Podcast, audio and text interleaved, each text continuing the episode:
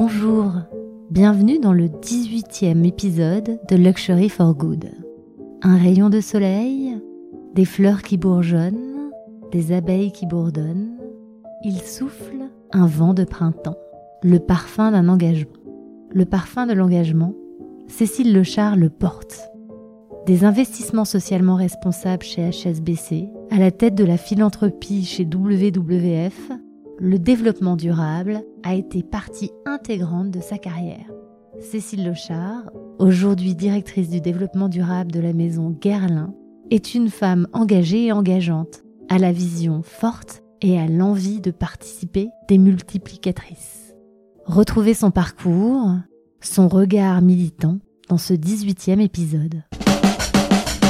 L'industrie du luxe doit prendre conscience que les grandes marques de luxe ont des grandes responsabilités. Pour un jean, il faut 7 à 11 000 litres d'eau. Pour 3 grammes d'or, ce sont 1500 litres d'eau gaspillée. Il faut absolument trouver une solution. Je ne vois qu'un remède, changement d'air immédiat. Everyone that is interested and passionate knows that we have all the elements to change. En tant qu'acteur majeur du luxe, c'est à nous d'ouvrir la voie. Mais ce sont des méthodes modernes, il faudra vous y faire.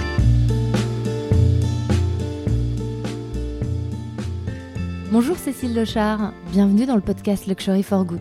Je suis ravie de t'accueillir. Avant de commencer sur ton rôle en tant que directrice du développement durable de Guerlain, j'aimerais m'intéresser à toi, à ton parcours. Il y a plusieurs choses qui me parlent et il y a plusieurs choses qui m'interrogent. Un parcours qui est parti du monde associatif au sein de WWF, un parcours qui a été aussi de créer un, organisme de conseil, peut-être un peu comme ce qu'est Etiwork aujourd'hui, d'écrire un livre et d'oser prendre la plume, et un parcours ensuite qui est aujourd'hui à la tête de grands groupes à la direction du développement durable. Est-ce que tu peux me parler un petit peu dans ton parcours de ces étapes clés et quel a été le fil conducteur qui t'a mené dans ton parcours? Bonjour Céline, merci tout d'abord euh, de ton invitation. Alors, mon parcours et les étapes clés qui y sont associées, elles obéissent certainement à des déclics. Déjà, elles ont obéi à euh, un engagement fort qui été euh, finalement familial. Mon père avait créé les premiers fonds socialement responsables en France en 83, une époque où la finance éthique n'intéressait personne. Donc assez visionnaire, entrepreneur. Et pour être tout à fait sincère, j'ai commencé une carrière après une école de commerce, des stages dans le luxe. Euh, J'étais pas prédestinée à le rejoindre dans son activité professionnelle. J'avais pas envie d'être la fille du patron. J'avais euh, absolument pas envie de faire de la finance. J'avais envie de travailler dans une industrie créative. Mais il m'a rattrapée puisque je ne citerai pas la société pour laquelle je travaillais, m'a dit mais est-ce que tu penses que c'est vraiment sérieux comme premier job? Tu sais, j'ai envie de revendre ma, société euh, bientôt, j'ai envie de faire le tour du monde, j'ai envie de, passer par les Glénans et ensuite euh, de faire le tour du monde sur un voilier. Et euh, je pense que j'ai besoin d'être accompagnée, d'être en confiance. Je vais prendre un directeur marketing. Je vais approfondir, voilà, mon sujet de la finance responsable pour lui donner plus d'écho ce que tu fais très bien euh, dans la société pour laquelle tu travailles, ce que tu n'accepterais pas euh, de venir euh, le faire dans la boîte familiale. Alors je suis allée, mais vraiment à reculons, en me disant, écoute, je, je, veux être la seule personne qui soit en contrat à durée déterminée dans ton entreprise. Parce qu'à l'époque, ils ne recrutaient jamais en CDD, ils faisaient confiance aux gens. C'était très amusant comme, comme entrepreneur, je pense, et comme patron. Et et écoute, par chance, au bout de trois ans, il a revendu sa société à HSBC, parce que je pense que j'étais au bout de l'exercice euh, de la relation euh, père-fille, mais en revanche, ça m'a complètement lancé sur le sujet du développement durable, à une époque où c'était euh, absolument les balbutiements du sujet. La loi NRE, les nouvelles réglementations économiques venaient de passer, obligation pour les sociétés de côté de produire un rapport de développement durable en plus du rapport financier classique annuel. Et, euh, et, je me suis piquée au sujet. Ensuite, on m'a proposé de rester euh, chez HSBC. Je pense que on lui a proposé à lui de très vite sortir de l'organisation, tellement son caractère était insupportable. Mais euh, bah, comme beaucoup de visionnaires aussi. Hein. Et, euh, et, moi, j'y suis restée.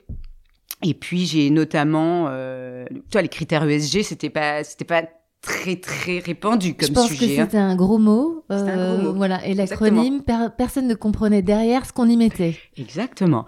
Et, euh, et j'avais notamment, ce qui m'avait le plus passionné euh, dans ma mission, c'était euh, de travailler sur le dialogue actionnarial actif. C'est-à-dire qu'on invitait nos investisseurs, les investisseurs dans nos fonds socialement responsables, qui étaient à l'époque absolument pionniers, et que HSBC avait donc choisi de racheter et, de, et, donc de, de donner sa chance à ces produits-là, de racheter la maison pionnière d'asset management sur ces sujets-là, que mon père avait créé, et, euh, et donc d'y additionner ce qu'il avait lancé lui aussi, mais parce qu'on avait cette liberté, c'est la liberté, comme aujourd'hui, des indie brands dans la beauté, ou la liberté des petites marques, les native brands, et cette liberté d'aller créer euh, ces, fameuses formes de dialogue actionnarial, c'est-à-dire qu'on appelle ça les comités éthiques. tu vois déjà comme le, nom lui-même est très daté et très euh, et on dit en dit long sur la période à laquelle ça a été développé, c'est-à-dire il y a plus de 20 ans. Et euh, les fonds éthiques, les fonds éthiques, pardonne-moi, les puisque ça s'appelait aussi comme ça d'ailleurs, l'investissement socialement responsable à l'époque, les, les comités éthiques. Donc on faisait siéger sur une même table nos fameux investisseurs. Et souvent, à l'époque, il s'agissait de congrégations religieuses de- d'associations qui avaient des fonds et de la trésorerie. Et ils souhaitaient absolument, ils et elles souhaitaient absolument euh, que euh, ces fonds et cette trésorerie soient investis sur des véhicules euh, qui soient euh, vertueux, donc les fonds socialement responsables. Et on les faisait siéger en face des entreprises dans lesquelles nous on investissait. Et est-ce que ces fonds, ils étaient essentiellement centrés sur euh, l'impact social, c'est-à-dire beaucoup plus d'inclusion, euh, d'une recherche d'équité, d'égalité, ou déjà euh, le sujet de la conscience environnementale, réchauffement climatique, lutte contre l'appauvrissement de la biodiversité, c'était déjà des choses qui étaient présentes dans ces discussions à l'heure actuelle ou? C'est une excellente question et qu'on m'a jamais posée. Et tu vois, tu as raison, c'est aussi, ça, c'est très illustrant de l'évolution de notre société. Alors déjà, il y a un premier sujet, c'est qu'à l'époque, on n'avait pas d'agence de notation extra-financière en France. Donc, ce qu'on faisait dans cette société, c'est qu'on allait acheter des fonds socialement responsables dans le monde entier. Et moi, j'ai eu la chance, à quelque chose comme 23, 24 ans, de faire le tour du monde et de rencontrer, euh, avec mon père, hein, d'aller voir des asset managers dans le monde entier, et notamment aux États-Unis, il y en avait beaucoup, puisque c'était beaucoup plus ancré, euh, les fonds socialement responsables. Donc, on achetait des fonds qui étaient eux-mêmes déjà investissants dans des euh, sociétés vertueuses. Et là, tu avais tout le panel, parce qu'en milieu euh, US, enfin, en tous les cas anglo-saxon, il y avait une juste proportion entre les sujets environnementaux, les sujets sociaux. Ensuite, en France, quand la notation extra-financière s'est développée, la fameuse notation ESG, euh, des Vigéo, à l'époque, qui s'appelait pas Vigéo, ça s'appelait l'ARES, hein, c'était Geneviève Ferrand qui avait créé ça, grande dame du développement durable, euh, eh bien, euh, le tropisme était très environnemental, puisqu'il faut à la française, mais toujours, malgré tout, une batterie de questions et de, de, de critères, bien sûr, sociaux. Euh, lorsque Vigéo a été repris euh, par Nicole Nota, là, c'est devenu beaucoup plus costaud de ce que je, je me rappelle, je me souviens, sur les critères euh, sociaux. Donc, tu vois, très sur les critères d'inclusion et des Oui. critères euh, de, de, de prise en compte euh, du, de, de sociétaux au sens large et euh, environnement environnement ils étaient déjà pris en cause. Maintenant, je suis plus du tout une spécialiste de la notation ESG mais bien sûr ça évolue aussi en fonction de euh, l'actualité et euh, des prises de position. Bah aujourd'hui, GIEC, voilà, euh, du, du GIEC. Et puis je pense qu'aujourd'hui, on arrive un peu mieux à, avoir une approche rationnelle du calcul de l'impact euh, environnemental. Après des années de recherche, il y a une forme de comptabilité sur lequel on a un consensus, notamment via l'analyse de cycle de vie. Sur le sujet de l'impact euh, social, c'est un sujet quand même beaucoup plus complexe. On voit des marques euh, qui s'y engagent, avec Chloé euh, qui a sorti son index justement de notation d'impact social. Mais c'est vrai que c'est dur de matérialiser parce qu'on est aussi sur des enjeux où la mesure euh, est pas toujours objectivable entre aider une femme ou un enfant, entre aider une personne dans le besoin en Afrique ou tout ça. C'est pas des, enfin, on va pas pondérer. Euh, Ah, voilà. ton analyse est très juste et euh, et encore une fois, tu vois, je suis plus du tout sur le sujet ESG. Mais, mais c'est effectivement ce volet-là qui est- doit être, le, en termes de robustesse et en termes de critères, les plus durs à adresser. En perdant la foi, les hommes ont perdu le sens du merveilleux. Excusez-moi, j'avoue que je suis un peu perdu, j'essaie de comprendre, mais... J'ai eu une révélation, une vision. C'est un déclic. Il y a eu comme un, un bon mélange qui d'un coup a fait une, une sorte de révélation. On a aussi la taxonomie, euh, européenne qui arrive sur le sujet du social et on a la taxonomie verte qui nous impacte et on verra ça par la suite. Alors ce qui m'intéresse aussi, c'est-à-dire que je trouve ça fabuleux parce que ça m'était pas venu euh, quand j'ai préparé l'entretien, mais en fait euh, ton éveil euh, professionnel, je ne parle pas de ta conscience personnelle, il est venu par le monde financier. Et c'est vrai quand même aujourd'hui dans notre société, qui reste une société capitaliste, le sujet aussi euh, de la prise de conscience et de la matérialisation euh, du développement durable dans tous ces sujets impact et social, il nécessite aussi d'être d'une certaine manière monétisé, mesuré, pour pouvoir être pris en compte au-delà de cet aspect métier, euh, est-ce que dans ta famille, ça, ça m'intéresse aussi, le sujet de la nature, où il y avait une relation spéciale avec euh, le voyage, l'environnement, le... Ah bah tu imagines bien que tu un père qui a créé les premiers fonds socialement responsables, alors que c'était les années 80, les Golden Boys, euh, il aurait pu euh, continuer sa carrière euh, dans la finance. Personne ne voulait des sujets dont il développait.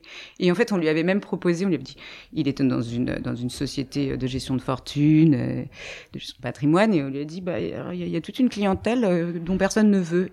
c'était les fameuses congrégations religieuses qui ont été à l'origine de cette demande et de cette création des premiers fonds socialement responsables, qui étaient finalement au départ plus créés d'ailleurs dans une dans une optique de fonds d'exclusion. Nous ne voulons pas investir la trésorerie euh, de notre dans congrégation. Oui, dans féminine. Je tiens à préciser, j'ai de congrégations féminines qui ont mis en ordre leur investissement euh, au regard de leurs valeurs avant les congrégations masculines. Et euh, voilà, bien sûr les critères d'armement, les critères de pornographie, tous ceux que tu imagines, le, gambling, le jeu, euh, mais très vite aussi avec une vision d'impact positif. Tu vois, elles n'ont pas juste été dans cette euh, dans, ces, dans ces critères d'exclusion. Et donc personne n'en voulait de cette de, de cette euh, clientèle. Et c'est mon père qui a décidé. J'ai beaucoup parlé de mon père, mais j'ai une mère euh, qui était elle chef de service en, hôpitaux et qui était la première euh, à faire partie de Pharmaciens sans frontières, d'avoir une vraie conscience sociale. Donc là, j'ai eu de la chance, familialement, j'ai eu de la chance. Mais après, on fait toujours une... et une authenticité dans l'engagement. Ah oui, oui. De... oui, oui. Puis, puis je vais pas raconter ma vie, mais des, des, des, des, des voyages. C'était très amusant de voir que c'était presque une coloration euh, post 68. Ah, on a fait des voyages, on a fait des, des ils avaient des activités où euh, ils descendaient l'Ardèche avec leurs copains en kayak et tous les enfants étaient là on était un peu livrés à nous-mêmes. Une forme de communauté. Oui, j'ai des euh, souvenirs aussi de, de, de, où on te fait rêver quand t'es enfant. Euh, tu vois, on va aller en Espagne, ton père a son association euh, d'exploration souterraine, ils ont des, faire des gouffres. Et puis toi, tu te retrouves à la surface, sous des tentes, pendant que ton père est pendant des jours sous le sol, et il pleut. c'est absolument pas sympathique. Donc bien sûr, il y a cette coloration. Et après, quand t'as tes parents euh, qui te disent, euh, attends là, on va faire un petit voyage. Et puis en fait, mon père allait avec ses amis religieuses, alors que lui-même avait été baptisé protestant, rebaptisé catholique. Et puis, et puis finalement, il, il partait au Népal. avec euh, avec d'autres communautés et, et, qu'il embarquait ma maman qui disait oh non mais qu'est-ce qu'il me fait faire? Et qui, revenait et qui refaisait toute la déco de la maison avec des, des sutras, des trucs. Bon, voilà, j'ai vécu ça et je pense que ça joue beaucoup dans l'ouverture qui peut être euh, celle d'un jeune. Et, je trouve que c'est intéressant parce qu'on parle d'un temps où les métiers euh, étaient en création. C'est-à-dire les ONG, elles étaient aussi un peu balbutiantes dans leur relation avec ce qu'elles pouvaient créer avec les entreprises et la manière dont, elles pouvaient le mettre au service de l'impact. Est-ce que tu as quelques anecdotes, faits marquants ou choses dont tu as été euh, particulièrement fière de participer ah. écoute, j'ai non le frère marquant, tu sais quoi, c'est que c'est une femme qui m'a embauchée. C'est une femme qui m'a donné confiance en moi, dans le fait que j'aurais la capacité d'aller euh, parce que c'est une responsabilité de vendre le panda finalement. Et, si on avait des images tu verrais que vous ou ton audience verrait que je mets des guillemets vendre le panda. Enfin c'était aller embarquer des directions générales, des présidences euh, d'entreprises, de grosses entreprises, pour les convaincre euh, que s'allier à la plus grosse et la plus importante organisation environnementale au monde, hein, euh, eh bien, euh, cela allait les faire progresser sur leur pilier environnemental. Hein. Quand je dis leur politique de développement durable, le, le, panda avait une légitimité sur le pilier environnemental. Et j'étais pas certaine moi d'être une finalement bonne commerciale j'étais pas certaine d'être convaincante. C'est pas parce que j'avais la passion euh, de la mission qui était celle du WWF que j'étais peut-être quelqu'un de convaincant. Et puis, euh, du haut de mes 30 ans, est-ce que j'allais pouvoir tenir la dragée haute et convaincre des présidents, des gens bien plus intelligents que moi? Et, euh, et, et il me dit, tu n'essaie pas d'embrasser tous les sujets. Euh, elle m'a donné d'excellents conseils aussi, parce que je dis, mais attends, tu imagines, enfin, les missions du panda, elles sont vastes. On a le changement climatique, on a l'écotoxicité, on a la mission eau douce, on a bien sûr la mission euh, animale, mais bon, sur les, les entreprises à l'époque, sur le sujet d'aller les embarquer, on avait, on avait moins de, de sujets euh, frontaux avec des entreprises. On n'avait pas travaillé avec des entreprises qui faisaient de la fourrure, par exemple. Donc, c'était plus voilà comment j'embarque euh, je n'importe quoi Orange à l'époque ou un, un, grand acteur euh, de la téléphonie pour le convaincre que finalement euh, passer à la facturation euh, digitale étant donné les millions à l'époque ça je parle d'un je parle d'un temps qui paraît préhistorique mais on recevait encore nos factures par papier par papier et donc et, ça, j'en ai, je suis fière. Je suis celle qui a. Donc tu vois, bon, c'est une moindre, c'est une petite fierté, mais voilà, comment, en travaillant avec les scientifiques du WWF, en travaillant sur les impacts directs et majeurs, hein, puisque le but c'était vraiment de, de, transitionner vers faire transitionner l'entreprise là où ces impacts sont avérés et de ne pas rester euh, on dit sur le side, sur le sur le côté ou sur un, un, argument qui serait fallacieux ensuite et, considéré par euh, nos membres parce qu'attention une, ONG tu tu engages aussi les membres donateurs et d'ailleurs à l'époque ça ne faisait pas que plaisir de voir que l'ONG pouvait s'engager avec le secteur privé. Donc voilà, ma grande fierté, c'était d'avoir compris que je pouvais convaincre. Euh, c'était aussi, euh, mais c'est une fierté, mais, mais c'est surtout aussi une énorme chance d'être arrivé au bon moment, quand le sujet se développait. Et pourquoi on quitte WWF Pourquoi on quitte faire WWF, avec quelle envie? Et puis, tu sais, on quitte WWF parce qu'on se rend compte euh, et ben qu'on a été mauvaise. C'est-à-dire que je n'avais pas été capable. Tu tous les grands secteurs, la politique du WWF qui avait été d'ailleurs travaillée euh, avec le BCG, Boston Consulting Group à l'époque, c'était d'aller travailler avec le leader ou challenger d'un secteur, c'était pas d'embrasser la totalité des entreprises qui existent euh, dans le monde hein, et de créer des partenariats avec tout le monde. C'était de travailler avec le leader ou le challenger pour ensuite estimer avec ce spillover effectué, d'entraîner dans son filet les autres euh, acteurs de son activité vers plus de vertu. Donc, on travaille avec tous les acteurs, les premiers avaient été identifiés, c'était les cimentiers, en l'occurrence la Lafarge, puis après le secteur de, de la finance, parce que quand je dis après, c'est très très loin dans le scope, parce que finalement, on s'est dit les retailers, et puis ensuite les financiers, parce que la finance, elle a quand même un, un impact de, de enfin, via ce qu'elle finance quand même sur les grands projets. Et, et puis, et puis, et puis, au bout du scope, alors il y a eu la communication.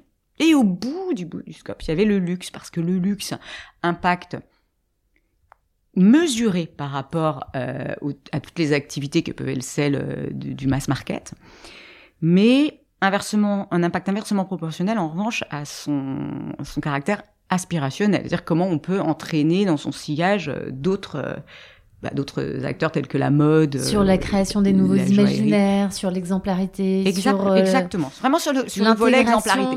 Et puis, le, moi, je trouve aussi que le luxe aujourd'hui euh, incarne pour moi, enfin, a incarné le désir. Et on est aujourd'hui dans une ère où on essaye de rendre le désir désirable avec une justice, euh, une forme de justesse environnementale et sociale. Oui, et mais donc... à l'époque, si tu veux, c'est là où moi j'ai défailli. j'ai failli. C'est que je n'ai pas réussi. J'ai vu énormément d'acteurs et finalement, c'était peut-être trop tôt.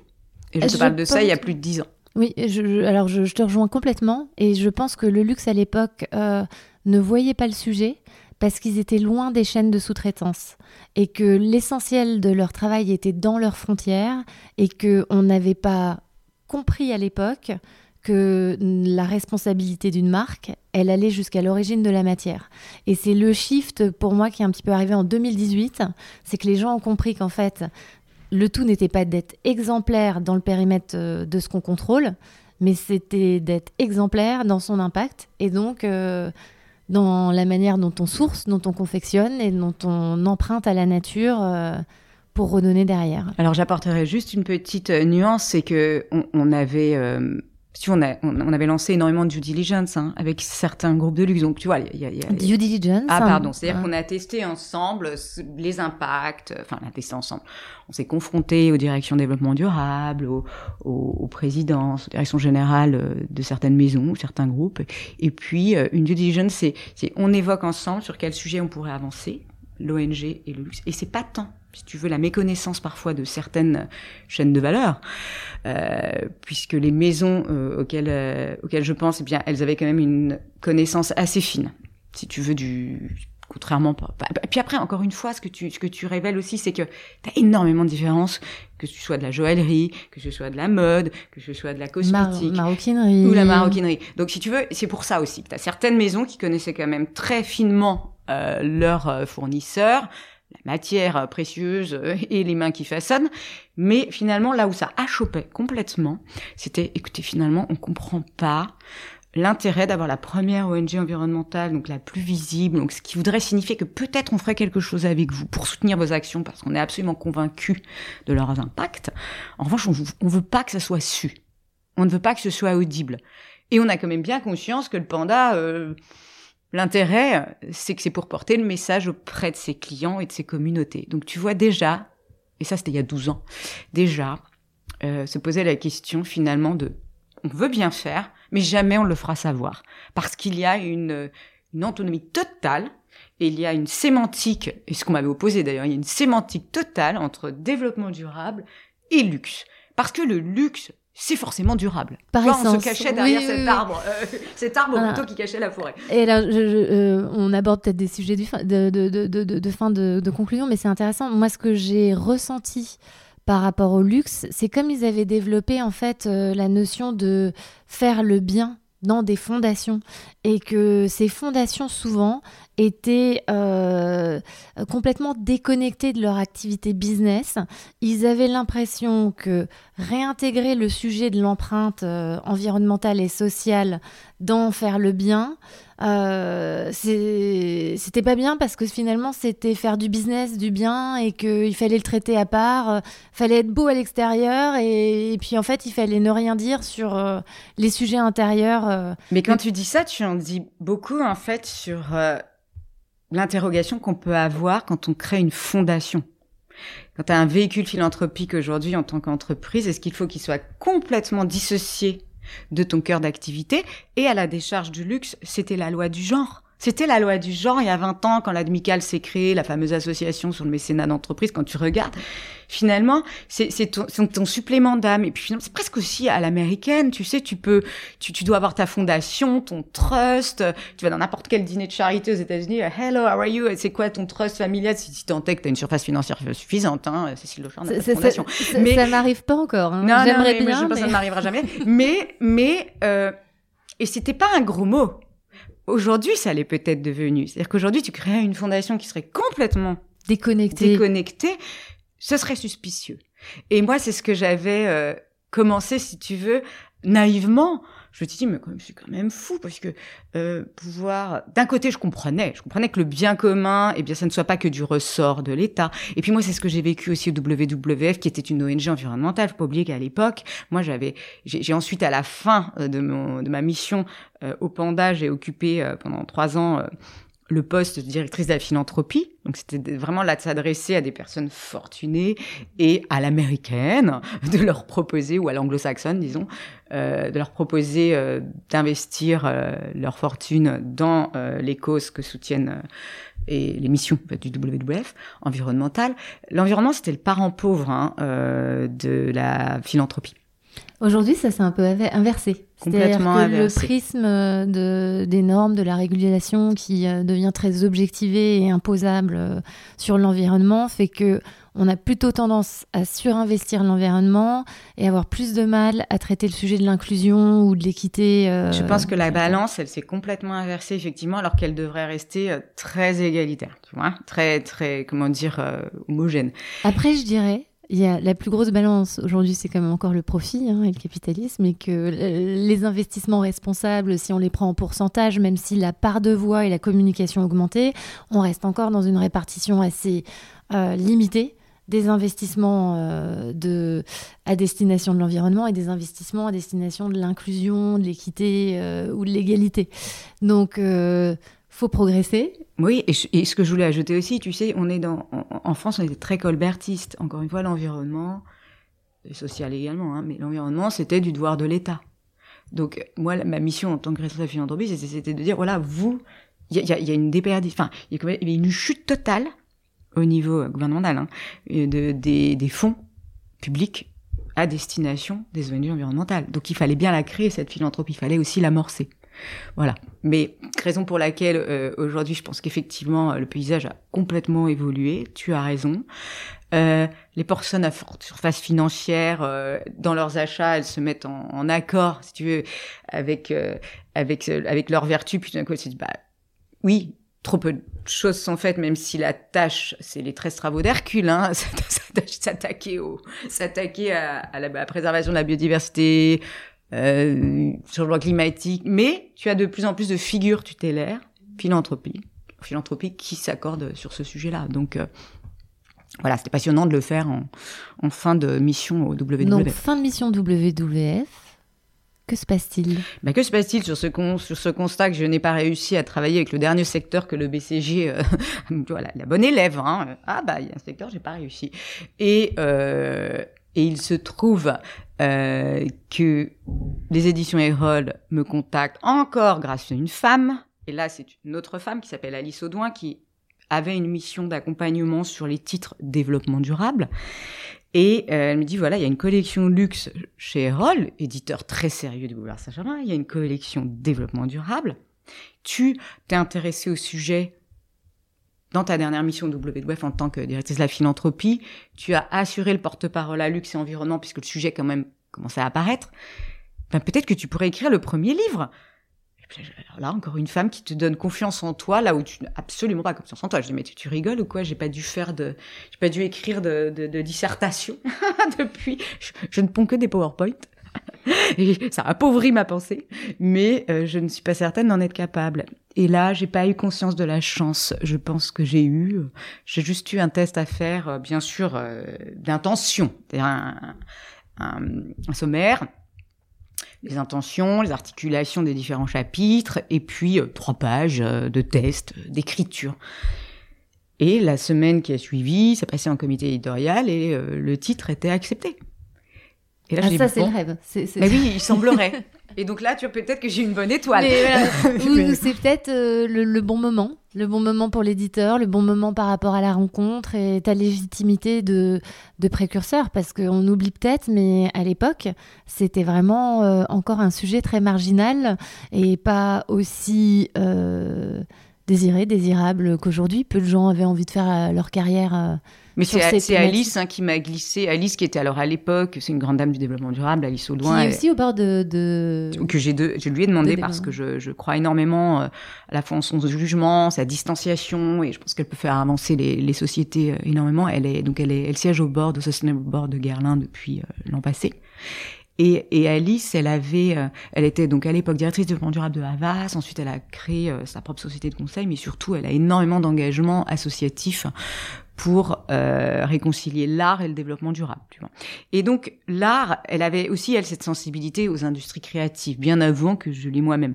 Et c'est elle qui m'a dit voilà, tu as, assuré ce porte-parole-là chez, chez, au, Panda et euh, t'as cette vision avant euh, tous les autres donc vas-y vas-y fonce fais-le et euh, je dis oui certes mais mais mais euh, quelle légitimité ai-je? Toujours le syndrome de l'imposteur tu vois et donc de créer ta propre, autour de ta propre vision, créer ton job finalement, parce qu'en plus de l'écriture du livre, eh bien, j'ai créé ma société de conseil qui s'appelait Citizen Luxury.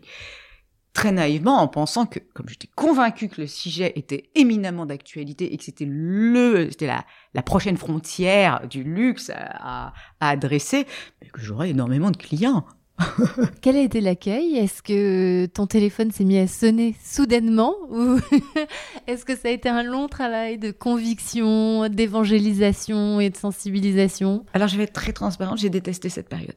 J'ai détesté cette période parce que euh, bon, j'ai écrit le livre, certes, ça n'a pas toujours été très facile hein, pour être sincère avec toi, parce que même si les choses étaient faites dans les maisons de luxe, elles n'étaient pas encore forcément euh, rédigé. C'est-à-dire qu'il n'y avait pas forcément une sémantique, il n'y avait pas forcément de rapport développement durable. Donc, les choses étaient faites, parfois de façon morcelaire, et pas encapsulées dans une vision euh, et une stratégie euh, holistique avec euh, avec des targets très clairs. pardon, j'utilise parfois de l'anglais, mais les objectifs de développement durable n'étaient pas là pour non, non plus à la, à la décharge de luxe, et puis peut-être aussi le manque d'envie euh, de se staffer euh, très sérieusement, d'organiser le sujet en transversal. Donc Bon. Alors moi j'ai une autre, enfin j'ai une analyse pour. Euh, c'était aussi un petit peu un sujet sur lequel on voulait pas s'exprimer parce qu'on est dans l'excellence et la perfection dans le luxe et que quand on est dans le développement durable, ah, c'est un chapitre entier de mon livre, donc tu as tout à fait raison de le citer. Il n'y a, pas de, de citer cet élément, pardonne-moi. Bien sûr, mais bah, le plus gros tabou, voilà. Alice, ce qu'elle disait et ce qu'elle a dit dans, dans, dans, dans l'introduction, euh, ce qu'elle m'a m'a vraiment euh, guidé ma main, euh, parce que la, le plus dur quand tu termines la rédaction d'un livre, c'est d'en écrire l'intro. Et, euh, et c'était voilà, de faire tomber un tabou et un totem. Et il y a dix ans, c'était un tabou. C'est-à-dire qu'on ne voulait pas en parler. Pourquoi? Parce que le luxe, ça symbolisait, ça symbolise bien sûr toujours hein, l'excellence du produit et l'excellence environnementale, l'excellence sociale. Elle était finalement induite et c'était ce lien tacite euh, entre la maison et son client. Et eh bien ça encapsulait forcément l'excellence sur nos sujets de durabilité. Même si en réalité, elle n'était pas forcément ni mesurée, euh, ni partout, en tous les cas implémenté. Donc c'est un sujet, on n'en parlait pas, on le laissait sous le tapis et, peut-être que, que peut-être trop le, le, c'était même pas de ne pas vouloir l'adresser, c'est-à-dire qu'on voyait pas en réalité l'intérêt de l'adresser puisque puisqu'on était parfait. Voilà, et, quand on a soulevé, on s'est rendu compte qu'il n'y a pas de perfection sur ce sujet, donc c'est d'autant plus compliqué parce que quand on ne peut pas être parfait, ben, ben c'est pour des secteurs qui ont toujours communiqué que sur la perfection, ça devient extrêmement compliqué d'en parler. Et la deuxième chose, moi, qui m'a frappé quand même, c'est cette culture du secret. C'est-à-dire que tacitement, quand on rentre dans le secteur du luxe, il y a une culture de secret qui n'est pas euh, formalisée, étiquetée, mais on attend de tout à chacun d'avoir une forme de professionnalisme discrétionnaire et de ne pas parler de ces sujets. Exactement, ce qui a été mon plus gros frein quand il s'est agi d'écrire ce livre sur le, et de se fonder, puisque sinon ça n'a pas de valeur, sur des témoignages d'acteurs en entreprise. Et là, j'ai découvert, j'étais très naïve, j'ai découvert la culture du secret dans le luxe. C'est-à-dire qu'on fait, on ne dit pas, euh, on est très discret. Cette discrétion et cette pudeur, encore une fois, ont constitué les principaux freins à la mise en place, ou en tous les cas aussi à la communication sur les, sur les stratégies de développement durable mises en œuvre ou en passe d'être mises en œuvre. Aujourd'hui, ça change parce qu'il y a une exigence, en tout cas du côté du consommateur, de transparence. De... Et puis on a aussi des innovations, des technologies qui permettent de mieux comprendre ça. Donc euh, comment est-ce que de l'écriture de ce livre, de ta rencontre avec euh, des clients, peut-être pas très nombreux à l'époque, euh, comme tu dis Pas très nombreux, je les, je les compte sur... Bon, oui, quatre mains, on va dire. Mais en même temps, les fidèles de la première heure, on les oublie pas, ceux qui ont donné leur confiance. Comment t'en es venu à te dire, bah, en fait, ce métier que j'exerce un peu seul dans ma boutique en totale liberté, finalement, je veux aujourd'hui la mettre au service de puissants qui ont les moyens de. Mais c'était justement d'être, euh, d'être une, dans une euh, posture d'artisan tu vois, je trouve que oui, c'était bien d'avancer avec certaines maisons euh, sur euh, certaines de leurs filières. Et d'ailleurs, mon premier client n'a pas été euh, une, une, entreprise. Hein. Mon premier client, ça a été une ONG. C'est Agronome et Vétérinaires sans frontières qui m'a confié une mission pour aller créer déjà études de faisabilité pour créer une filière de cachemire durable en Mongolie. Donc, je passais beaucoup de temps en Mongolie. Et, et ensuite d'aller tester l'acceptabilité de certaines maisons euh, de couture d'aller acheter euh, cette filière. Et là, c'est là où, c'est pour ça que je, tempérais tout à l'heure et je nuançais un peu tes propos, où je suis tombée sur des sur des maisons qui connaissaient très très bien leur filière euh, et leurs fournisseurs en cachemire. Voilà. Et donc c'est c'est ensuite j'ai eu un j'ai j'ai eu effectivement Guerlain, j'ai eu j'ai beaucoup d'autres clients, j'ai eu Ruinard, j'ai adoré travailler avec Ruinard, mais toujours en me disant j'aimerais faire partie d'un projet plus gros que moi. C'est-à-dire pour réellement avoir de l'impact. Bah, écoute, moi franchement, je trouve qu'on a de l'impact à différents niveaux. Quand tu es une société de conseil et que tu accompagnes et que tu déflores des sujets et que tu es là pour dire à ton client "Attends, moi tu, tu peux t'as pas tu en plus tu même pas la distance euh, quand tu es acteur parfois pour pouvoir te faire euh, aiguillonner et c'est là le rôle des sociétés de conseil. Euh, tout le monde a son rôle à jouer. L'entreprise, la société qui l'accompagne, l'ONG qui va être partenaire ou non du projet. Donc tout le monde a son rôle. Moi, il se trouve que j'étais pas entrepreneur dans l'âme. Voilà, je, le dis. C'était, c'est pour ça que c'était une période atroce. C'est que je déteste faire des factures, je déteste faire mon administratif. J'ai adoré aller euh, prospecter, mais je trouve que c'est très dur quand tu es seul à la fois de prospecter, de délivrer, euh, de donner la, nourriture à tes deux enfants. Euh, voilà, parce que j'étais toute seule. Enfin, tu vois, c'était dur et, eh moi, ben, je n'étais pas sereine. Cécile, je ne vois pas de quoi tu parles. franchement, je ne vois pas, mais je, comprends tout à fait. Donc, j'étais très fière de ce que je faisais, j'étais très fière des petits pas, j'étais très fière de, participer à. Mais euh, d'abord, je trouve aussi que c'est très dur quand tu montes une petite société sur un sur un sujet qui commence à à être saillant, de, de devoir faire aussi ton personal branding parce que finalement ça reposait que sur moi. Et puis, euh, et puis euh, voilà, ça, au bout d'un moment, ça m'intéressait plus euh, de dire hein, je suis la gourou ouverte. Et, et, puis, j'en étais plus tellement sûre, hein, parce qu'il y a des moments où c'était du test and learn. Hein, T'évolues et tu dis bon, là, je me suis peut-être trompée. Finalement, peut-être que le luxe ne communiquera jamais sur ces sujets-là. Peut-être que les que là où je m'étais positionnée aussi sur les alliances entre les maisons de luxe et les ONG, eh bien peut-être que c'était pas un vrai sujet, qu'ils n'avaient pas besoin de moi. Enfin, tu vois, tout le doute qui va avec la, la, la vie d'une entreprise. Puis, puis, je trouve aussi la complexité de modéliser des nouveaux business models que tu crées, puisque tu arrives sur un secteur où c'est pas rationalisé dans les pratiques, on ne sait pas combien, enfin, combien vendre un partenariat avec une ONG, puisque finalement ah non, puis alors moi le sentiment euh, aussi que finalement le développement durable était le parent pauvre de la stratégie, c'est-à-dire que j'avais l'impression que les grosses sociétés de conseil elles vendaient leur stratégie très très cher, mais quand il s'agissait du développement durable, tout d'un coup il y avait un zéro en moins. Donc je suis un peu cash, mais mais mais, mais grande interrogation de ma part sur la valorisation du conseil en RSE. Bah parce qu'à l'époque, déjà, il n'y avait pas de budget. Les départements RSE n'avaient pas nécessairement des budgets autres que pour les audits euh, réglementaires euh, imposables. Et puis, euh, je pense aussi, alors moi, c'est une vision personnelle, hein, je ne te demande pas de l'endosser, c'est que quand on est dans l'impact aussi, on a l'impression que c'est gratuit. Enfin, parce que tu le fais pour le bien de la planète et parce que tu le fais pour la justice sociale et parce que ces sujets te touchent. Mais en fait, enfin voilà, c'est alors que c'est énormément de travail pour euh, décrypter, comprendre, euh, trouver de la justesse. Et ça nous amène justement euh, à tes débuts au sein du groupe LVMH. Est-ce que tu peux nous retracer un peu ta trajectoire pour arriver aujourd'hui en tant que directrice du développement durable de Guerlain? Eh bien déjà, euh, l'immense plaisir de travailler euh, et de se dire que enfin j'avais des vrais clients. non, enfin, enfin des vrais. Jamais je dirais que les ONG ne l'étaient pas. Mais tu vois, j'avais quand même... Mon, ma boîte, elle s'appelait Citizen Luxury et finalement j'avais surtout des fournisseur vertueux pour les sociétés de conseil. bon, je, suis quand même un imposteur.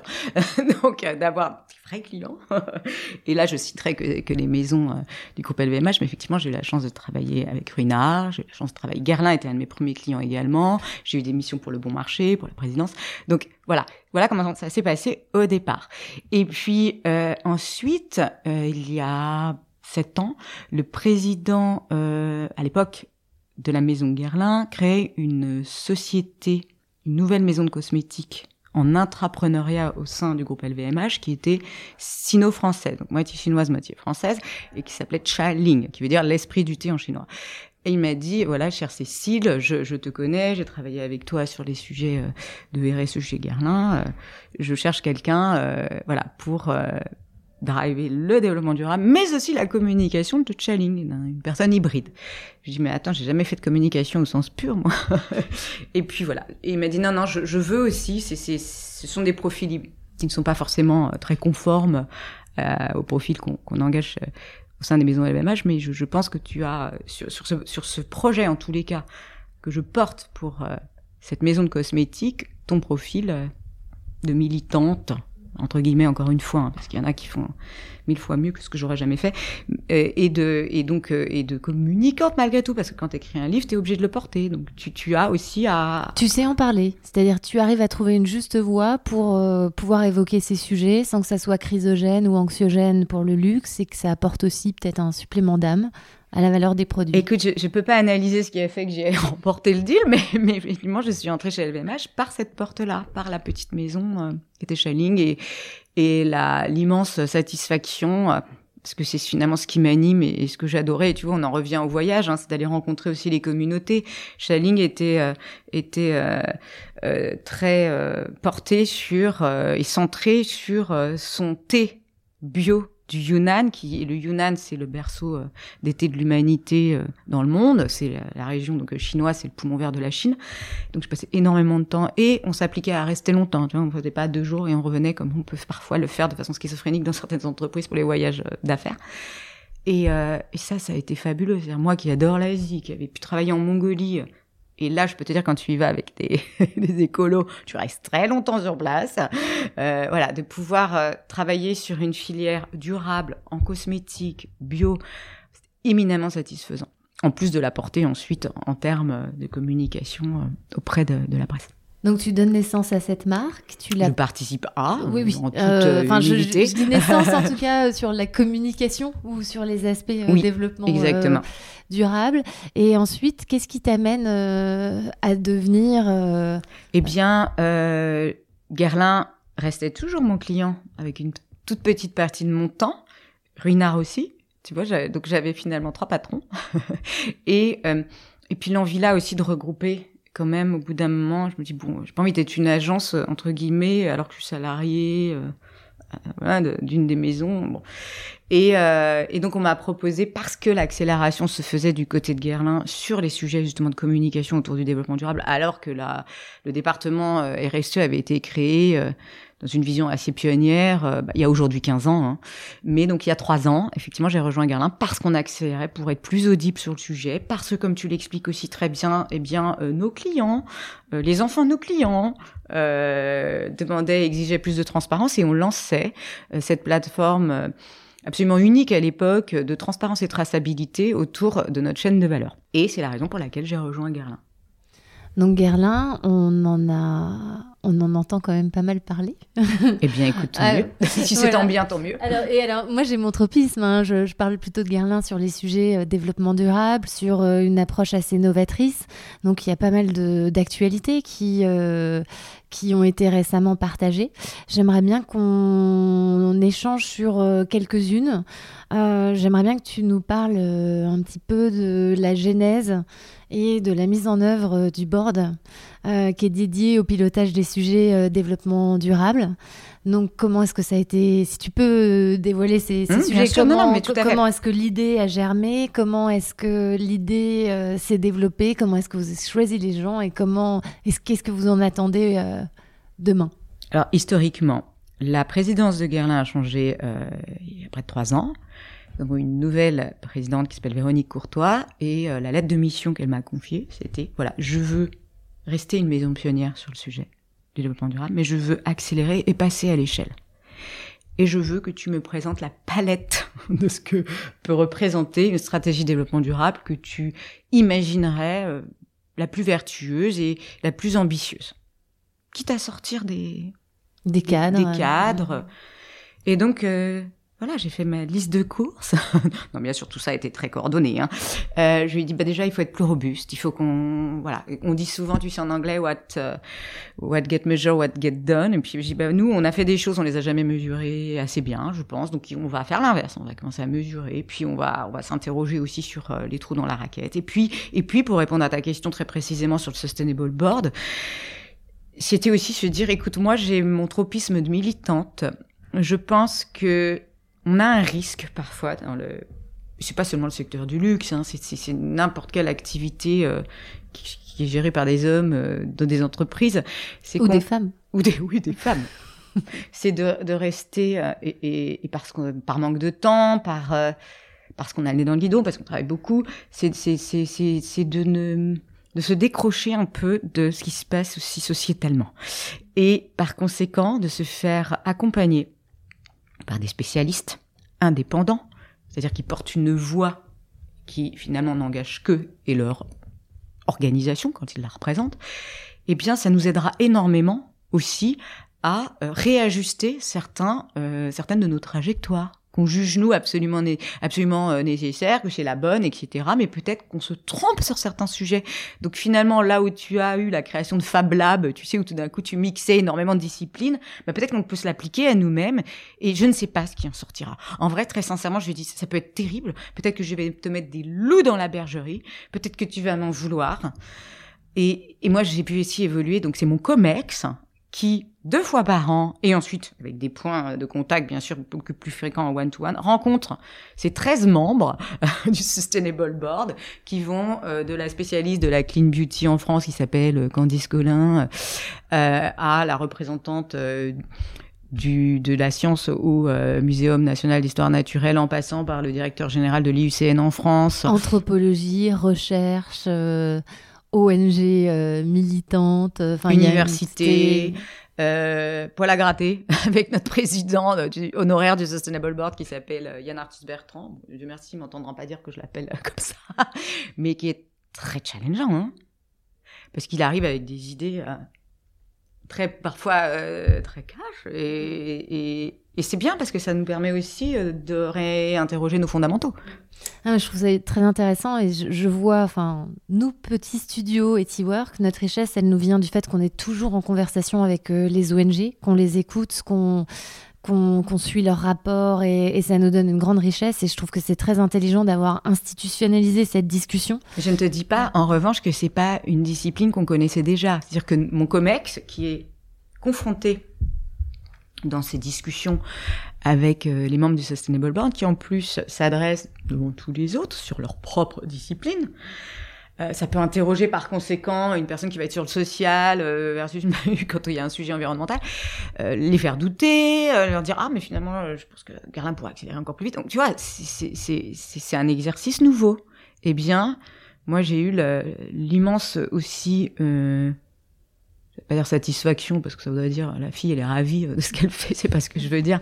Mais j'ai eu la, si j'ai eu la satisfaction de voir aussi à quel point ma présidence, ma direction marketing, ma direction des opérations, ma direction internationale, bah, évolue très très vite aussi dans l'acceptabilité de cette confrontation et puis dans le fait que ça nous aide à progresser. Donc ça veut bien dire qu'il y a une volonté euh, décuplée chez Guerlain de, de progresser d'entendre ce qui reste à surmonter et parfois la tâche, comme je le disais tout à l'heure, si tu veux pas rester au niveau de l'écume, mais si tu veux vraiment plonger dans les abysses, et c'est là qu'il y a notre impact, oui, elle est, oui, elle est dure, bien sûr. Est-ce que ça veut dire que quand on est directrice du développement durable de Guerlain, on a des moyens et un budget qui est alloué pour permettre justement euh, d'engager l'entreprise dans des programmes plus ambitieux? Bien sûr. Bien sûr, c'était évidemment euh, en corrélation euh, totale avec l'ambition euh, d'accélérer. Et j'ai même pas eu à me battre pour ça. On a vu que ça s'incarnait donc dans une gouvernance, ça s'incarne aussi dans le produit. Je manque aussi là sur une actualité produit. Donc dans la nouvelle gamme et collection Allegoria, on a une innovation qui m'a interpellée, qui est euh, l'innovation euh, en termes pour, pour, enfin pour être 95% d'origine naturelle. Euh, vous vous basez sur un jus de betterave pour remplacer l'alcool. Est-ce que tu pourrais nous en dire un petit peu plus sur ce sujet? Alors je vais affiner. Ça veut dire que j'ai mal communiqué. Parce que si tu as compris que c'était ça qui avait qui avait coordonné, en tous les cas, qui avait permis la naturalité, non, je, je vais te réexpliquer.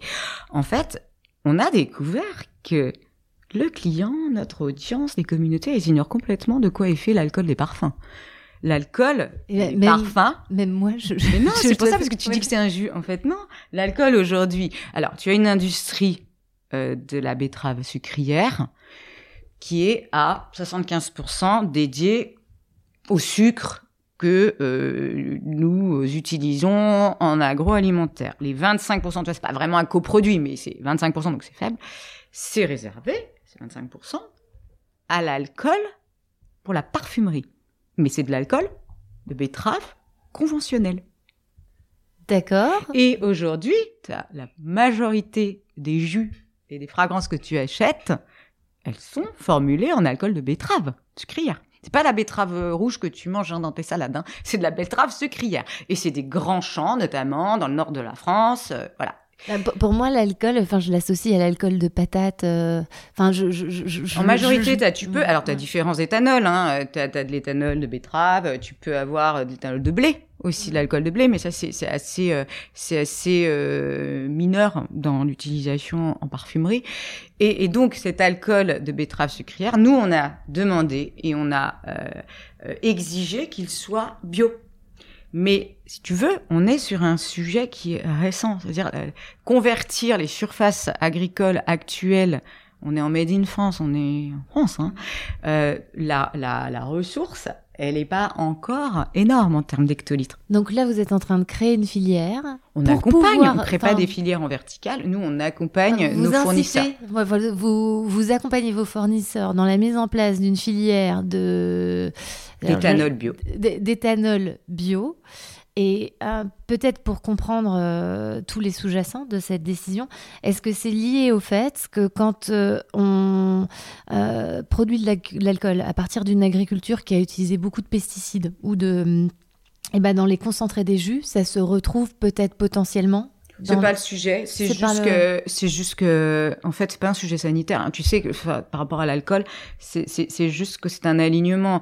On, on va d'ici 2030, euh, l'une de nos lettres de mission et qui est celle qui est euh, décidée par euh, notre direction environnementale LVMH, c'est d'aller vers de l'agriculture sustainable. Donc ça peut être du bio, ça peut être du régénératif, euh, ça, ça c'est très large le sujet. Et nous, l'alcool bio, ça va être qu'un tout petit volet du scope. Il y a énormément euh, de façons de faire de l'éthanol qui soit très vertueux. Ça peut être du recyclage. Alors là, on est encore sur des sur des dimensions euh, beaucoup plus de, des rafles de raisin. Ça peut être aujourd'hui des technologies en, en R&D qui sont de la, de la enfin, la récupération du carbone et de créer un éthanol finalement qui va être très vertueux. Donc tu vois, la palette, elle est très très large et tu peux avoir de l'alcool en agriculture régénératrice. Alors je vais dire des techniques en mass balance, voilà. C'est la trajectoire. Nous, on a décidé aussi parce qu'on a cette singularité chez Guerlain. Euh, d'avoir l'abeille comme emblème, qui est la sentinelle de l'environnement, euh, d'être euh, euh auprès de nos euh, fournisseurs de plantes à parfum, de miel, le miel d'ouessant qui vient euh, nourrir et qui est l'ingrédient star de notre franchise euh, best-seller Abeille Royale, il est bio, ce miel. Donc tu vois, cette, euh, cette proximité avec l'agriculture bio, on l'a. Donc on avait envie, pour le relancement de cette collection Aqua Allegoria, de d'investir ce sujet-là. Et on pense que c'est vertueux. Maintenant, on n'a pas fait que ça. Cette ligne, elle est aussi rechargeable. On a élargi le business de la refillability, le business model de la refillability chez Guerlain, qui était aujourd'hui euh, très centré sur le fait que tu pouvais venir ressourcer ton flacon aux abeilles qui existe depuis 170 ans euh, dans nos boutiques euh, sur la base des 110 fragrances stars qui sont développées chez Guerlain. Donc il fallait aller plus loin.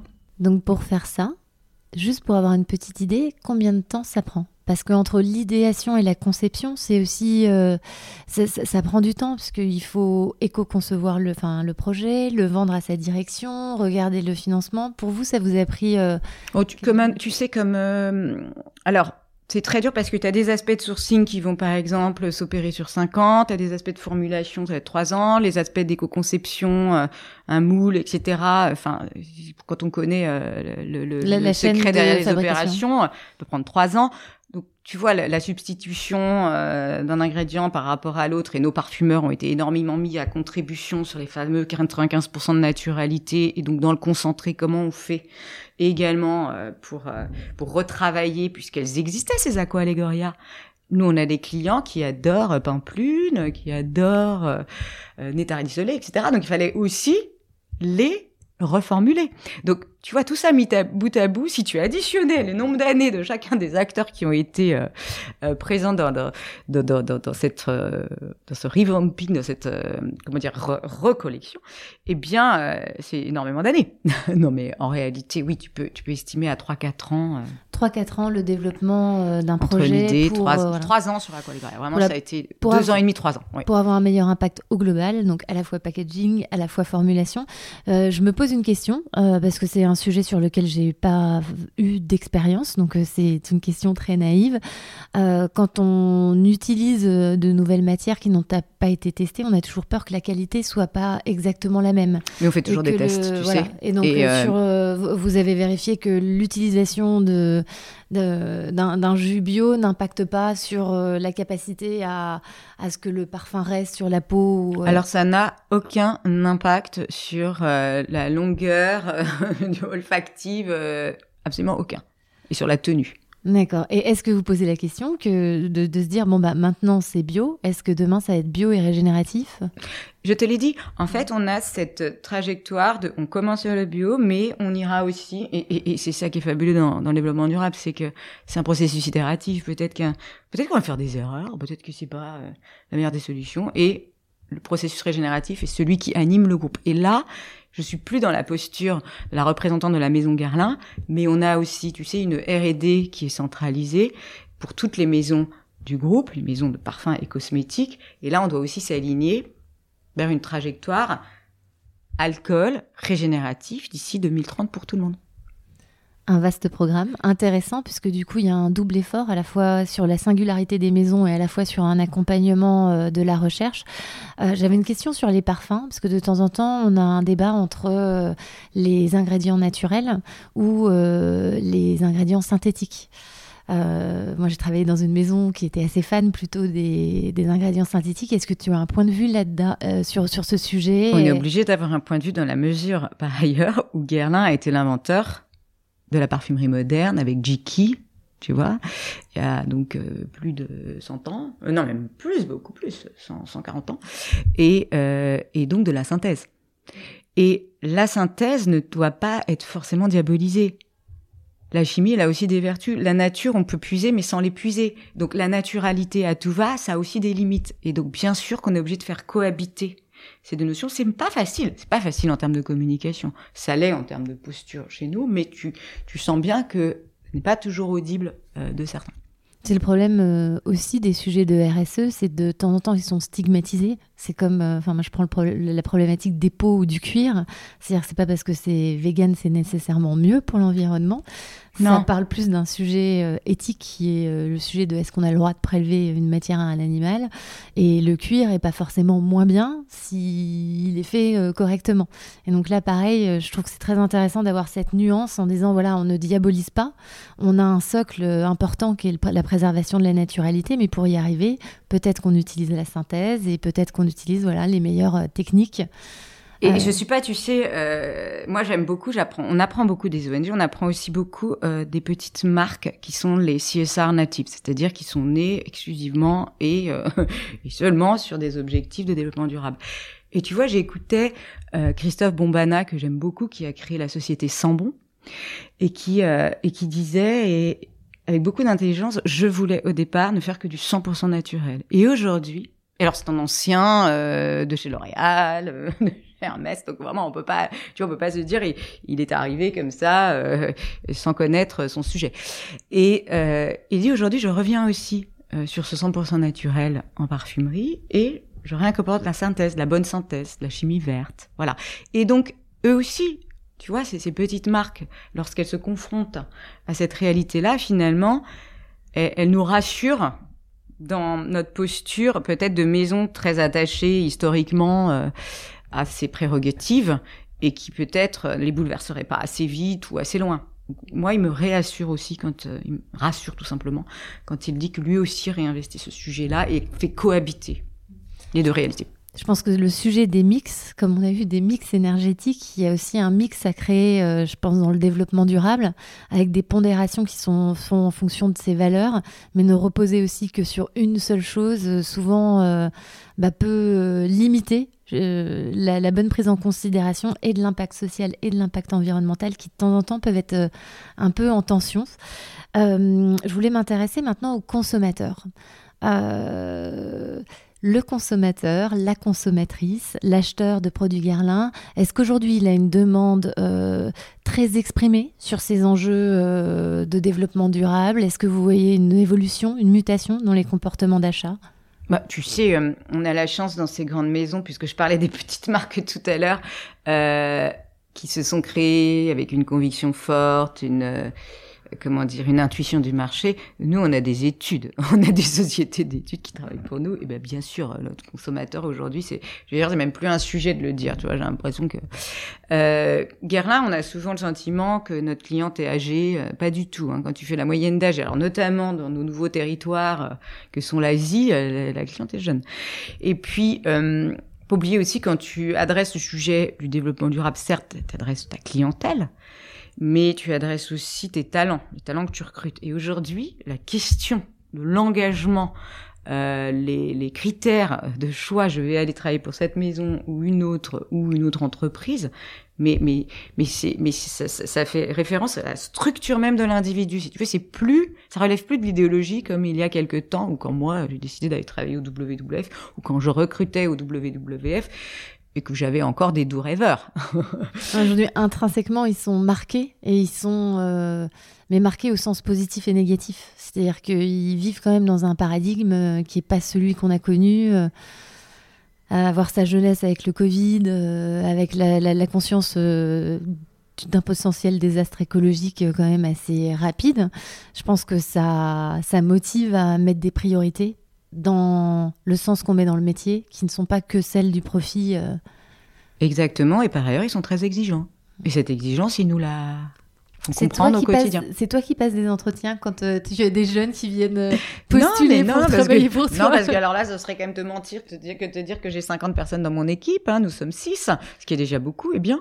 Mais en revanche, bien sûr, les, les ressources humaines, le département des ressources humaines me, me, me, me confirme à quel point, mais aujourd'hui, la question arrive, mais non plus euh, à la fin, ou alors, quand bien même elle arrivait, euh, elle parvenait dans un entretien d'embauche, hein, mais elle arrive parfois on top ou en second lieu.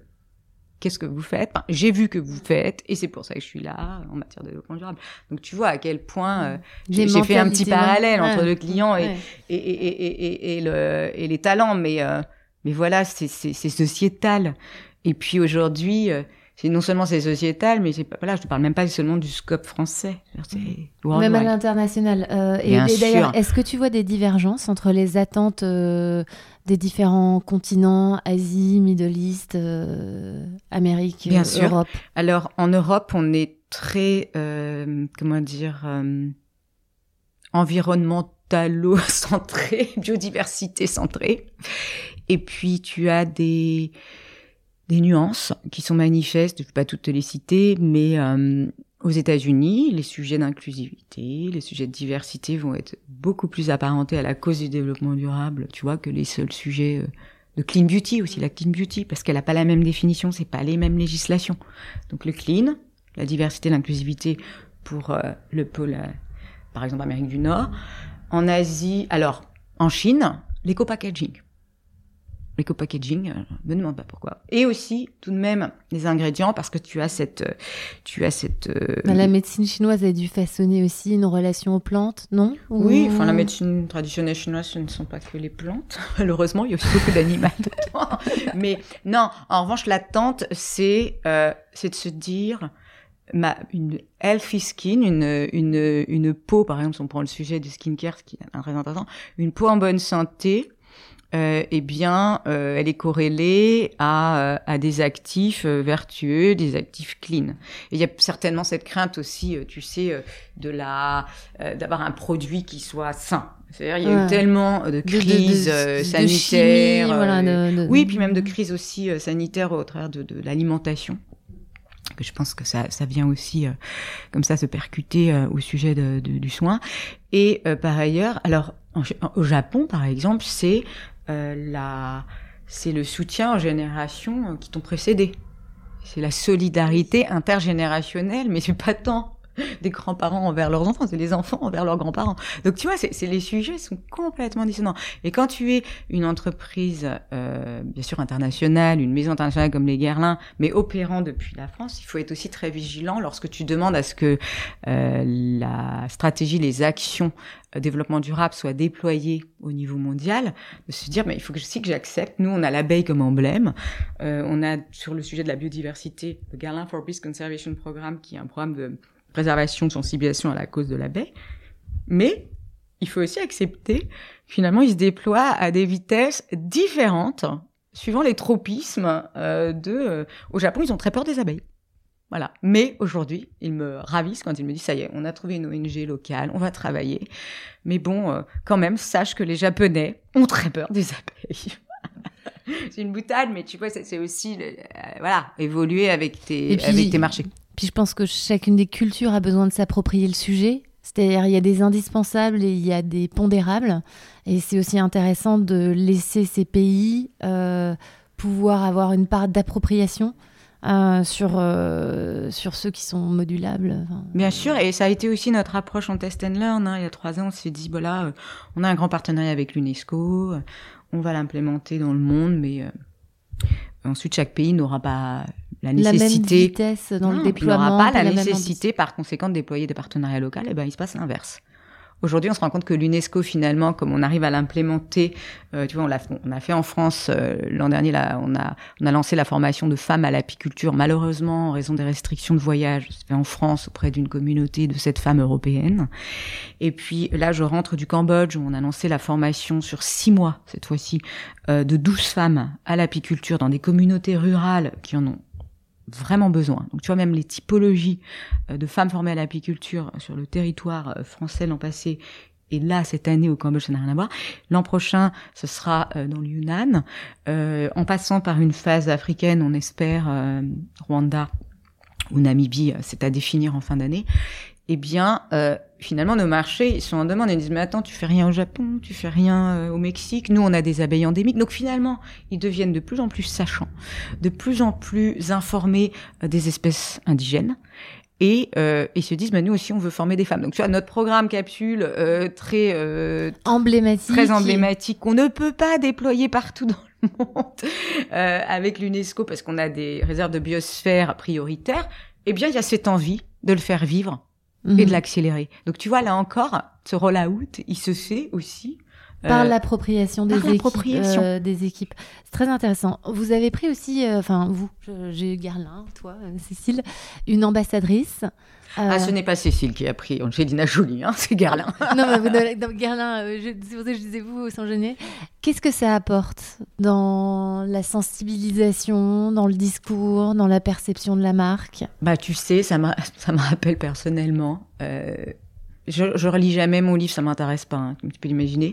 Mais je me suis souvenu qu'il y a 11 ans, j'avais quand même écrit dans un passage que le jour où les maisons de luxe euh, proposeront à leurs euh, ambassadrices ou ambassadeurs d'être l'ambassadeur non plus seulement de la marque, des valeurs de la marque, enfin de la marque pardon, ou d'un produit en question, mais des valeurs de développement durable, peut-être enfin elle-même, la communication développement durable, lui-même, le développement durable, lui-même, cette discipline, elle gagnerait d'ailleurs en désirabilité et en audience.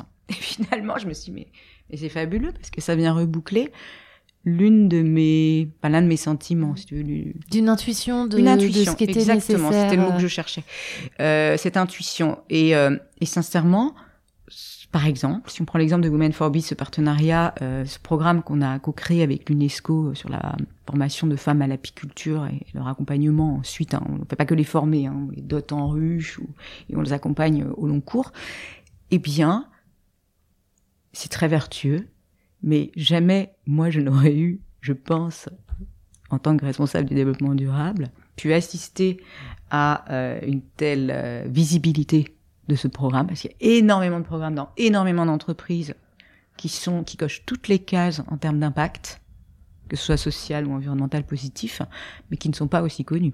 Et je pense que c'est la vertu d'avoir euh, pu embarquer euh, dans, dans ce programme Angelina Jolie, qui était l'ambassadrice, la, muse de l'une de nos fragrances, s'appelle Montgarlin, et se dire on a quand même l'une des femmes les plus engagées au monde sur le front de l'humanitaire, euh, sur le front De l'environnement. On, on la connaît moins sur les Mm. sujets environnementaux, mais il y a 18 ans, elle a créé la fondation Maddox Jolie Pete euh, dans le nord du Cambodge, dans la région de Battambang. Euh, sa fille euh, Shiloh a son sanctuaire en Namibie, là où elle est née. Donc tu vois, chacun des enfants a quand même des, des, des véhicules philanthropiques qui sont plutôt liés à l'environnement. Et, euh, et quand on lui a proposé, euh, la réponse a été immédiate. Et puis voilà, la, vertu, euh, c'est que quand tu as une femme dont on ne peut absolument pas euh, dénier l'engagement euh, de tout temps, eh bien ça, le match est parfait.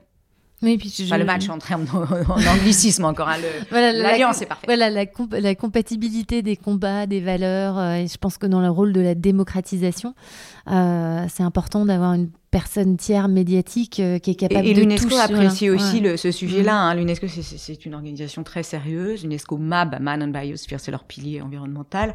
Lorsqu'on leur a proposé, jamais on aurait imposé notre égérie sans l'accord de notre partenaire euh, sur le sujet. Et l'UNESCO a été absolument favorable puisque cette femme, effectivement, est une euh, des femmes les plus euh, engagées euh, en toute authenticité, honnêteté euh, au monde. On boit au passé ou à l'avenir? Au présent. Si jamais tu abandonnes l'espoir dans les jours de détresse, alors c'est que ta force n'est que faiblesse. L'avenir inconnu se déroule vers nous. Je l'affronte pour la première fois avec espoir.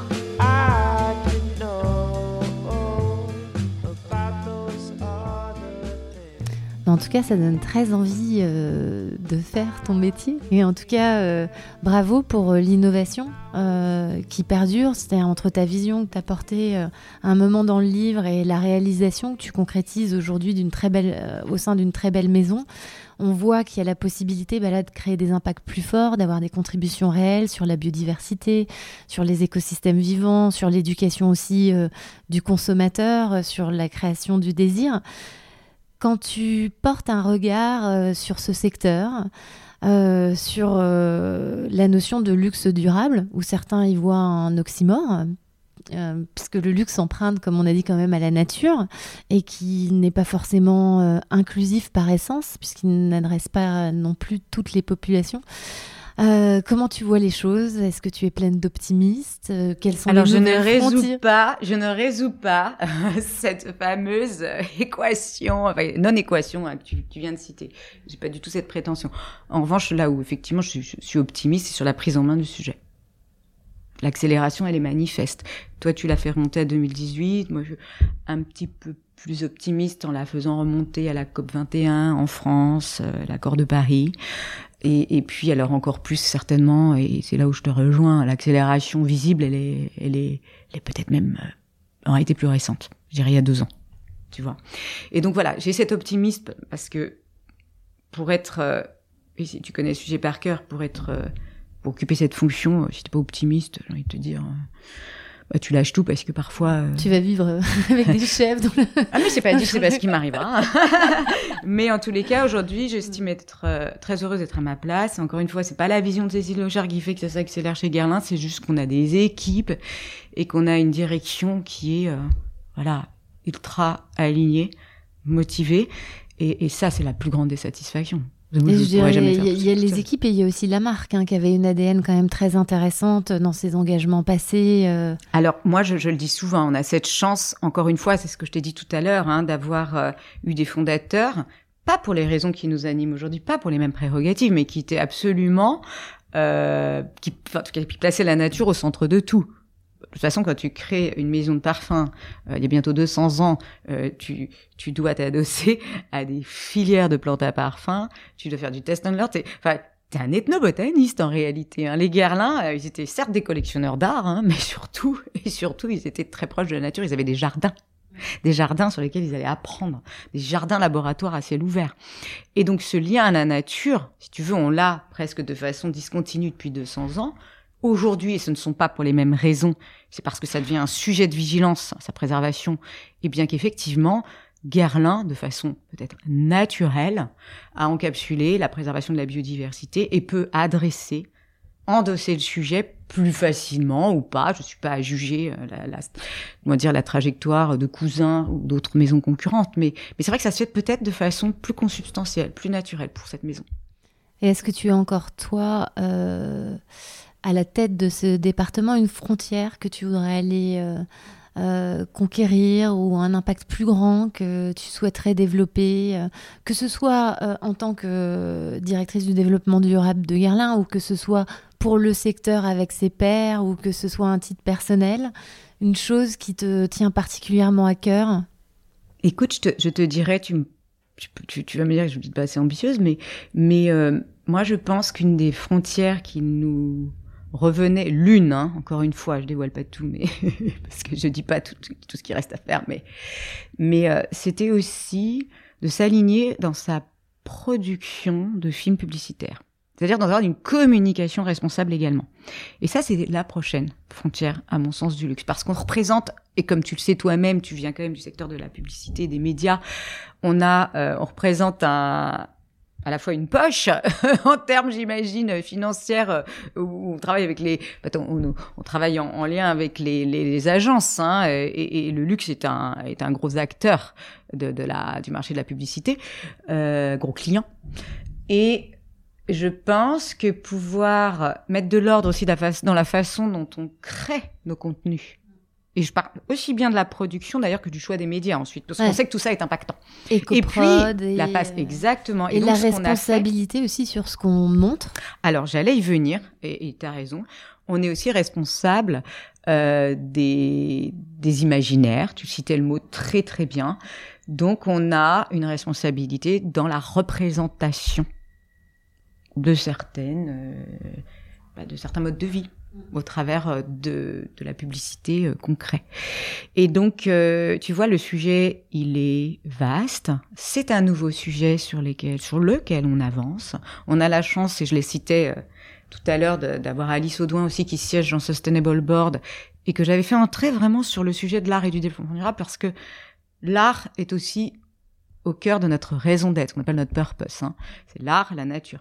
Mais Finalement, c'est son ancien métier qui l'a rattrapé puisqu'elle nous accompagne également, et c'est ce que je lui ai demandé, dans un audit de notre communication responsable. Et là, je dévoile des choses. Euh, il n'a pas encore été rendu cet audit, mais elle allait voir tout le monde au sein du processus créatif euh, jusqu'au choix du média, hein, donc publicitaire. Et, euh, et, voilà, donc c'est notre prochain gros sujet. Bien sûr, on a utilisé, euh, comme tu l'as cité, euh, l'outil Carbon Clap d'EcoProd pour mesurer l'impact de notre dernière campagne Aqualegoria, puisqu'on a demandé à Yann Arthus Bertrand d'en être euh, le réalisateur. Avec une, une circularité dans l'approche, puisque vous n'avez pas que fait euh, du film, enfin de l'image destinée à votre production, mais vous avez fait un mélange en fait d'images existantes et d'images tournées. Euh, ce, qui est, ce, qui ce qui est nouveau, enfin, ce qui est une approche, moi je trouve euh, très intéressante. On est Nous grand... avons upcyclé les Exactement. images de la Terre et du mais, ciel.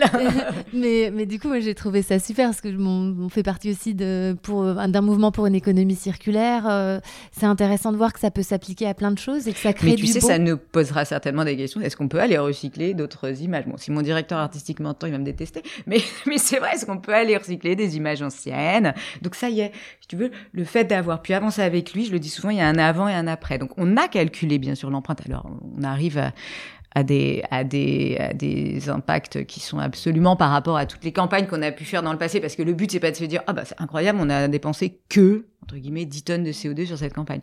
Parce qu'elle a été tournée par ailleurs, on a recyclé ces images à Yann, mais Yann a aussi réalisé euh, les vues portées euh, avec les mannequins, et donc ça s'est tourné dans les Cévennes, et dans le sud de la France, il a dit je ne prends pas l'avion parce que ça aussi, il faut pas l'oublier, c'est un réflexe. Je sais. On doit tourner pour que la campagne euh, soit diffusée en mars, et donc euh, très très souvent, ça veut dire que tu, tu filmes neuf mois avant ou un an avant, et un an avant, c'est quoi? Ben, pour anticiper le montage, pour anticiper tout ça, pour anticiper ton 360 de com, eh ben, tu dois aller tourner euh, dans des pays lointains, là où tu as des fleurs. Et ça, c'est l'imaginaire d'Aqualegoria, c'est les fleurs, c'est la nature.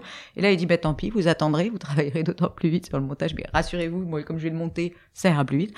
Et donc, on a attendu juin pour aller euh, tourner cette campagne dans les Cévennes, et euh, au nord de Marseille dans un champ d'iris. Les mannequins sont venus en train, les équipes sont venues en train. Et en fait, quand tu commences à mettre le doigt sur ce sujet-là et que tu internalises tous tes calculs aussi et, euh, finalement une stratégie RSE appliquée euh, à la production de contenu, eh bien, tu, tu identifies que finalement c'est souvent les voyages. Et d'ailleurs, c'est le plus gros poste, c'est le voyage en avion de 50 personnes.